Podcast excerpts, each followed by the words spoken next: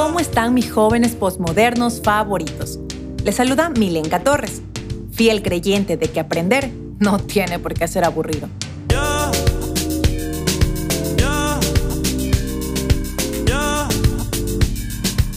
Por si les interesa, antes que nada, pueden encontrarme en Instagram y Twitter como swag-mt.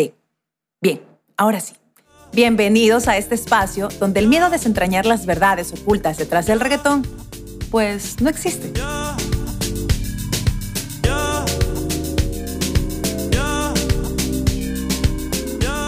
Hoy estaremos hablando de uno de los más grandes pensadores, filósofos contemporáneos con mayor importancia en el postmodernismo, Bad Bunny. Obvio.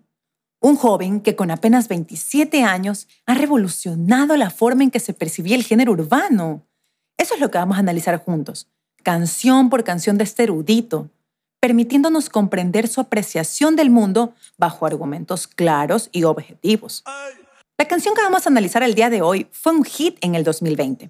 Actualmente ya se considera un clásico debido a la profundidad de sus líricas y el papel importante que ha jugado dentro del panorama geopolítico actual.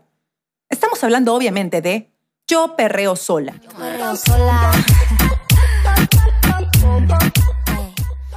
Y su declaración sobre la situación de la República Popular China en el escenario mundial. Pero antes del análisis, unos antecedentes rapiditos, rapiditos. En el 58, China ya se declaraba rojita y era amiguis de la URSS. En ese entonces, China era un país subdesarrollado, como Ecuador más o menos, o incluso peor. Por lo que su dirigente de ese entonces, Mao Zedong, o Zedong, como, como le quieran decir, decidió implementar un paquete de medidas económicas, sociales y políticas llamada el Gran Salto Adelante. Pero bueno, la verdad es que fue un salto atrás, y bien atrás. Él quería ideologizar a la población, volverlos socialistas. Ah, pero ñe, no funcionó pobreza, hambruna y muerte por donde te imaginabas. Parecían los Juegos del Hambre. ¿Han visto esa película? Eh, me encanta el libro, obvio, única y diferente. Pero bueno, volviendo al tema. Llegará el Gran Salvador en 1976. Dien Xiaoping. Él crearía políticas aperturistas y eso de comunistas eh, solo les quedaría el nombre del partido. Sin embargo, con todo este cambio, China era pichado.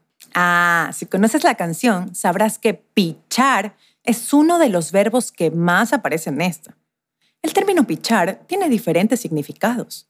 Dentro de la pieza musical, proviene de la jerga coloquial puertorriqueña que significa ignorar. Así que, para empezar el análisis, citaremos la primera parte de la canción. Ante tú me pichaba. Es decir, antes tú me ignorabas. Se lo dice a Estados Unidos, porque China antes del 2000 no representaba un competidor, alguien a quien tomar en cuenta. Estados Unidos y los cuatro tigres asiáticos eran el grupito. Ahora yo picheo. Ahora ella ignora, porque después del 2000, China se convierte en uno de los mayores proveedores de Estados Unidos y muchos países occidentales. Ante tú no quería.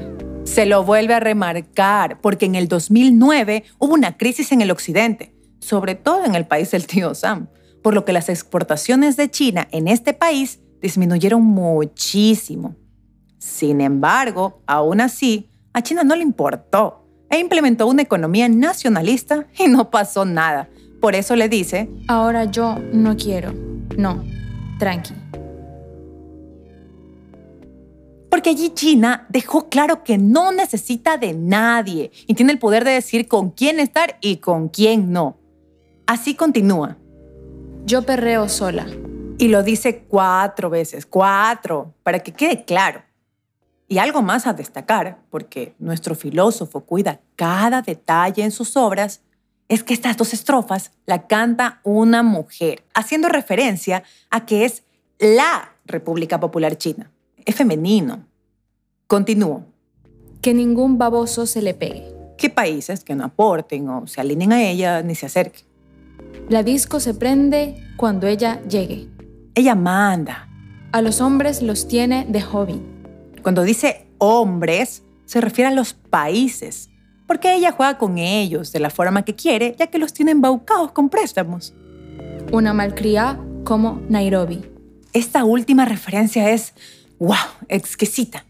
La cumbre de Nairobi sobre la CIPD-25 busca erradicar la violencia de género, muertes maternas, necesidad insatisfecha de planificación familiar y las prácticas nocivas contra las mujeres y niñas hasta el 2030.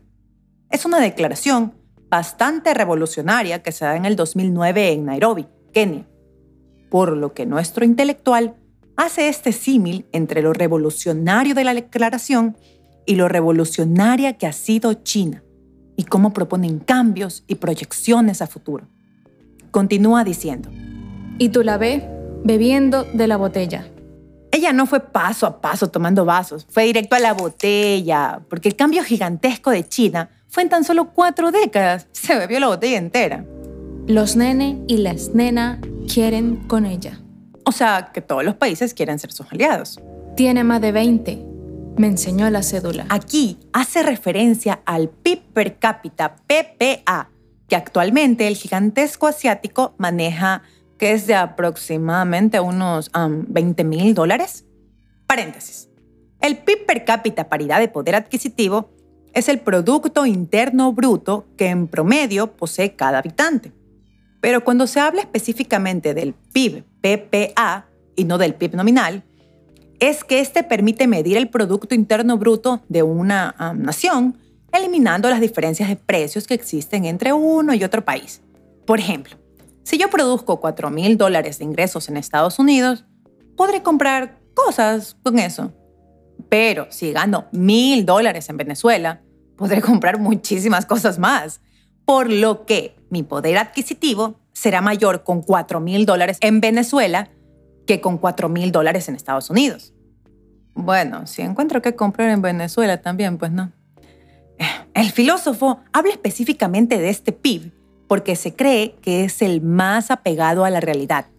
Por eso, en el siguiente verso dice, Ey, del amor es una incrédula. O sea, que no anda creyendo cualquier cuento, solo cuestiones objetivas y apegadas a la realidad. ¿Qué más explicaciones necesitan? Todo está clarísimo. Sin embargo, para reflexionar una última pregunta surge. ¿Por qué nuestro filósofo lanza este hit justo en el 2020? Porque en el 2018 empieza la guerra comercial entre China y Estados Unidos. Resulta pues que Donald Trump, mientras era presidente, dijo algo como que, ¿por qué China es nuestro mayor proveedor? Imposible, pongámosle aranceles para que ya no exporte tanto. Bueno, palabras más, palabras menos. Pero esto a China no le importa. Ella lo pichea, puesto que eso no le afecta. Ella sabe que dentro de poco se volverá el país hegemón, el líder mundial económico. Y para corroborar esto, el Centro de Investigación Económico y de Negocios, CEBR por sus siglas en inglés, publicó que prevén que para el 2028 se den cambios en los puestos de los países dominantes del mundo y China tomaría el primer puesto, desplazando al tío Sam. Estas declaraciones fueron dadas a finales del 2020. Ojo, y nuestro virtuoso sabio ya lo declaró en febrero del mismo año, en febrero. Su capacidad de análisis en temas políticos, económicos, sociales y culturales va más allá. Desentraña la geopolítica actual como si fuera un niño comiendo un dulce. No tiene límite su intelecto, por Dios. Y nosotros, jóvenes posmodernos, debemos empezar a darle el puesto que se merece. No solo como artista, porque es lo máximo, obvio, sino como el mejor filósofo del siglo XXI. Valoremos el haber nacido en su misma época y no dejemos que su legado se pierda. Bien, eso es todo por ahora. No se olviden de seguirme en mis redes sociales. Me encuentran como swag-mt, swag-mt, en Instagram y Twitter. Respondo preguntas y críticas. Vamos, que me gusta debatir. Y no se olviden de escuchar nuestro próximo podcast, Los Locos Años 20 Hoy Cobraron. En este podcast, Bad Bunny nos explicará de forma digerible la situación de Estados Unidos durante los locos años 20, época entre guerras.